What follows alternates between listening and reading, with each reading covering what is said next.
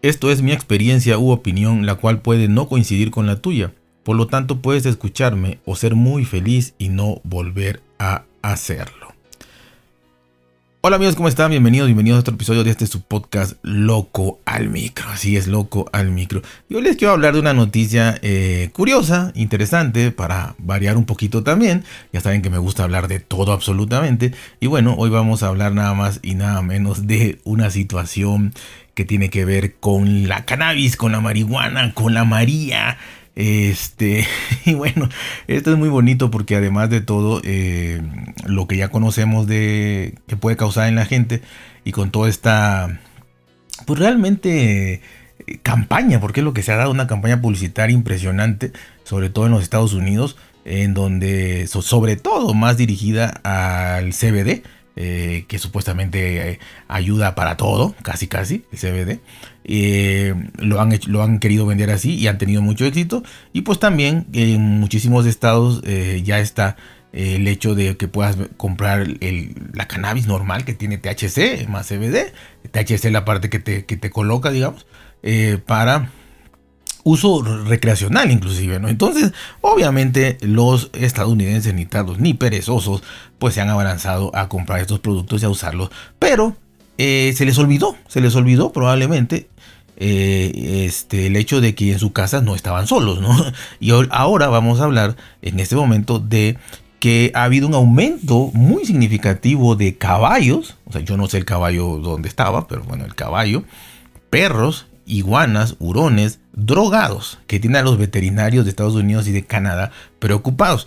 En este caso, pues los perros, iguanas, hurones, supongo que son mascotas más domésticas y pues, andan por ahí en tu casa y pues tú estás este, fumándote eh, tu cigarro o tu pipa o lo que como lo hagas de, cannabis, este, inclusive hasta en un vaporizador, eh, tu churro, dijeran en México. Eh, pero pues el caballo no sé, caballo no sé si van cabalgando y van, van fumando y imagino que es al aire libre. Quién sabe cómo drogar un caballo, pero bueno. Este, hay muchas formas que aquí también se la vamos a, platicar, ¿no? Bueno, el caso es que eh, los dentro de todo, como era común y ya ustedes lo imaginaron, los perros eh, fueron las mascotas que más comúnmente se enfermaron con el cannabis por si se puede llamar enfermedad, igual estaban muy felices. Pero los veterinarios también informaron haber visto gatos, normal también, iguanas, hurones, cacatúas e incluso caballos, porque el caballo está muy raro, ¿no? Afortunadamente la mayoría de los casos fueron leves. Pero bueno, se llevaron, ya ven que en países de primer mundo como Estados Unidos y quien tiene mascotas y todo, pues obviamente los europeos seguramente igual eh, quizá cambian los gustos, pero pues tienen un poder adquisitivo mucho, mucho más elevado que Latinoamérica. Y pues bueno, allá se suele, ante el perrito anda medio, o la mascota anda medio, media atarantada ya, así, no sé, rara, y van al veterinario, corren al veterinario. Aquí no, aquí lo dejan y, si se muere, pues le llorarán, y si no, pues se curará sola, ¿no? O le dan un tecito, alguna cosita así. Pero bueno, allá corren con el veterinario, así que se pueden hacer cosas más interesantes. Y bueno, hablando de veterinarios, antes de que se me olvide, porque luego se me olvida, un grandísimo saludo a mi amigo José Flores. Grandísimo, grandísimo saludo. Ahí está. Luego, no yo, que no llore. Eh, el autor del estudio, eh, esa es otra, ¿no? De que se ponen a estudiar cosas que, que de verdad valdrán la pena, pero bueno, me imagino que para los dueños de mascotas este, y con esta tendencia a tener mascotas que las quieren más que a los hijos, pues bueno, yo creo que sí, ¿no? Así que el autor del estudio, Gibran Kochkar, investigador que estudia el uso de las sustancias de la Universidad de Help en Ontario, o sea, hasta eso. es un investigador de universidad, ¿no? Y sus colegas, ah, bueno, también hubo más, solo no pudo, ¿no? Y sus colegas notaron un aumento reciente en los informes de mascotas que sufrieron una sobredosis de cannabis. Pero los informes eran anecdóticos, o como que vieron en el periódico, oían en la radio, veían ahí, pero pues no estaban seguros de que esto fuera muy, muy real, ¿no? Así que ellos dijeron, no, no, no, esto hay que hacerlo bien, esto no puede ser anecdótico, no puede ser aleatorio, no puede ser suposiciones, tenemos que hacer una investigación seria como científicos eh, acreditados que somos, ¿no? Así que, eh, pues ellos decidieron realizar una encuesta a más de 200 veterinarios, tanto de los Estados Unidos como de Canadá, a finales del 2021. es muy reciente este, informe. Y bueno, eh, este, esta investigación, ¿no? Eh, y dice que nuestra conclusión clave, la conclusión clave que ellos tuvieron, es que ha habido un aumento en los casos de eh, toxicosis inducida por cannabis luego de la legalización, tanto en Estados Unidos como en Canadá.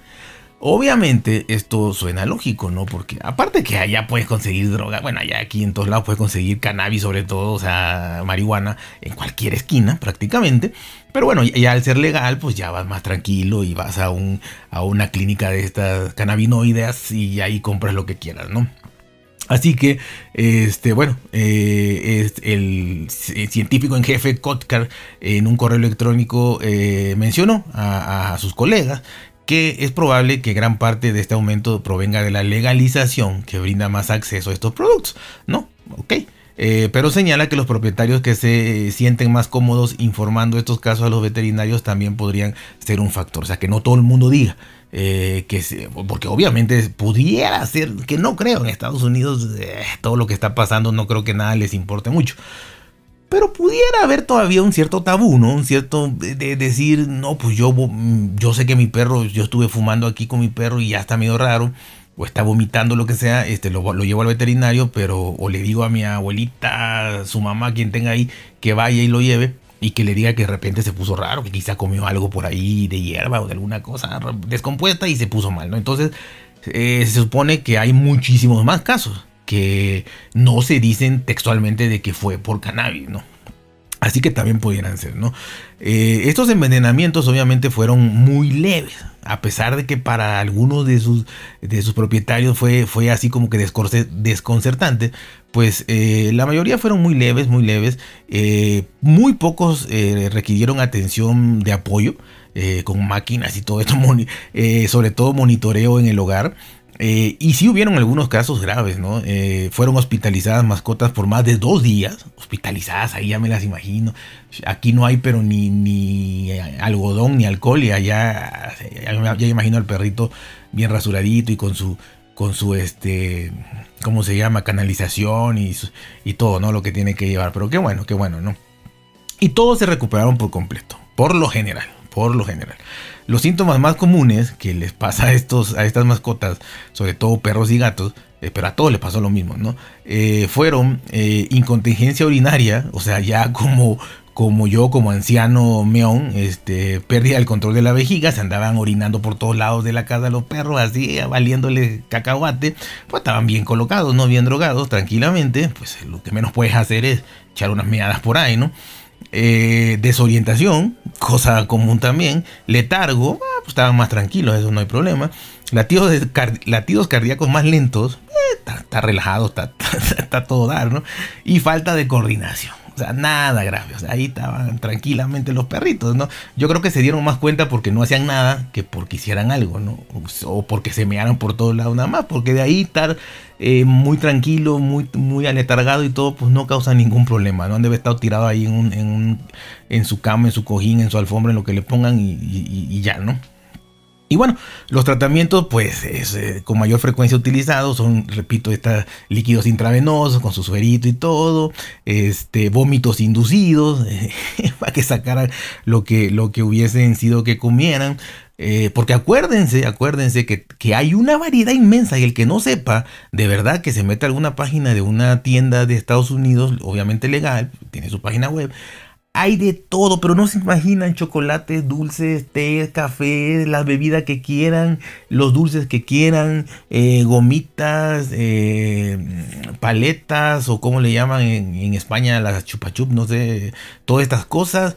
Hay de todo, de todo, galletas, de verdad, hay cremas, desodorantes, de todo así, de todo un supermercado inmenso, de todo lo que tiene, eh, ya sea cannabis completa, THC más CBD o CBD nada más, ¿no? Pero hay mucho comestible y mucho dulce sobre todo, ¿no? Entonces, eh, bueno, eh, los hacían que vomitar a los que estaban más graves, ¿no? Hubo 16 lamentables eh, mascotas muertas relacionadas con el cannabis, por lo menos las que así los informaron sus, dueños, ¿no? Otras que quizás no dijeron, pero 16 muertes relacionadas con esto, ¿no? Y bueno, eh, Kotkar señala que estos casos probablemente fueron más complejos de lo habitual, ¿no?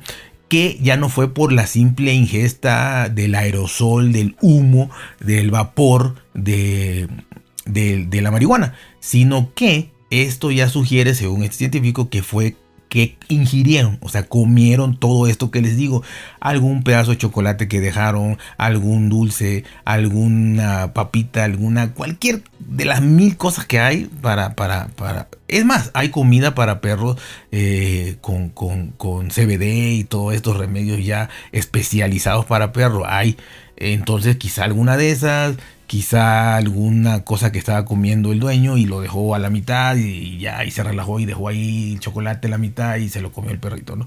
Entonces que estos casos de muerte pues sí fueron mm, porque al comerlo eh, tarda más en actuar pero ah, se potencializa. ¿Sí? No es lo mismo el fumarlo, que es inmediato el, lo, que, lo que se sienta, eh, y, pero si es comido, es más tardado una hora, media hora y, pero eh, la reacción es más fuerte, ¿no? Entonces este doctor dijo que el chocolate que se encuentra en algunos comestibles de cannabis pueden ser muy peligrosos para los perros, ¿no? Porque encontraron ahí residuos de chocolate con cannabis, ¿no? Así que pues la mascota pudo haber comido y ya esto pues sí le fue una sobredosis para el perrito, ¿no? Estos hallazgos de estudios permitirán a este científico y a su equipo comprender mejor cómo el cannabis puede afectar a los perros y otras mascotas. Eh, como por ejemplo que eh, el, más allá de la dosis, que obviamente es importante también, eh, pero que yo sepa, ahorita ninguna persona se ha muerto de, por más que fume y fume todo el día este, cannabis o marihuana, pero bueno, a lo mejor ya mezclado con otras cosas sí, ¿no?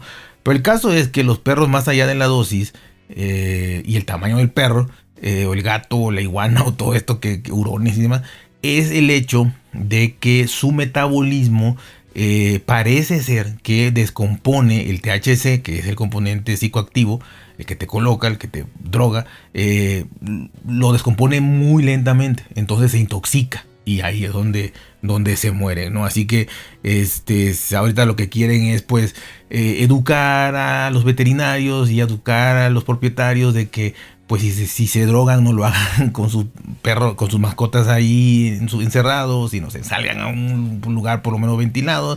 Repito, los caballos no sé cómo cabrón se, se, intoxicarían. Quizá eso sí por darle algún tipo de vitamina. Repito que hay de todo, vitamina, comida eh, y granos y todo con, con THC, digo con CBD sobre todo con CBD. Y entonces pues quizá le dieron algo ahí, ¿no? Así que, eh, pues el chiste es que no dejes cosas, eh, que tú hagas lo que quieras, ¿no? pero que no dejes eh, todos estos comestibles ahí medios abiertos. Pero el que, el, que está, el que está ya colocado, el que está drogado, pues difícilmente este, va a andar en ese momento guardando y sellando las bolsitas y todo eso. O sea, deja botado todo y ya es difícil. Pero el chiste es ese, ¿no? Que no dejes todo, ¿no? Así que la verdad que más allá de la importancia de la legalización o no de todo esto, en Estados Unidos prácticamente en la mayoría de los estados, más de tres cuartas partes de los estados está legalizado, hasta inclusive de recreativo. Y bueno, entonces hay que estar muy atentos a todo esto. Pero yo voy un poquito más allá nada más, para no aburrirlo. ¿no? Esto, esto nada más es, era así, eh, pues en plan de animales. Eh, pues sí, está mal. Hay que proteger a los animales también. Yo no digo que no. Pero yo me voy más allá. Este, y los niños. O sea, esta gente no creo que sea muy responsable. Y esta gente, y sobre todo si tiene perros, mascotas, gatos y demás, eh, yo supongo que tendrá hijos, ¿no? Porque ya un drogadicto perdido que va a tener mascotas lo que quiere es eh, poder gastar todo en su, en su vicio, ¿no? Entonces yo me imagino que pueden haber bebés, pueden haber mujeres, pueden haber niños, eh, aunque sea en edad la que sea y pues también les hará daño. Menos porque lo metaboliza el ser humano mejor y porque sería como un drogadicto secundario, ¿no? Eh, como el fumador pasivo, pues sería un drogadicto pasivo, pero aún así te llega a, medio perjudicar o marear o entrar ciertas toxinas a tu cuerpo. Así que eh, más allá de la noticia de los perros y de todo esto, eh, yo creo que también hay que preocuparse mucho más por con quién vives, con quién convives, porque por, más que ventiles ahí, cuando venga tu abuelita, tu tía eh, o tus hijos de la escuela y tú estés ahí todo drogado, pues abras las ventanas y empieces con una toalla a, echar el aire hacia afuera. Y no es que yo sepa, ¿verdad? Me han contado por ahí. Entonces, este, pues bueno, mejor no lo hagas, porque ahí queda, eso queda en todas las telas, en todas las cosas. Y, repito, cada quien puede hacer lo que quiera, que lo haga lo que, quiera, pero siempre pensando en los demás. Primero piensa en los demás, respeta a los demás y de ahí tú te puedes meter lo que quieras, por donde quieras, pero sin perjudicar a nadie. Así que ya saben, cuídense por si bien, traten de ser felices y nos vemos hasta la próxima.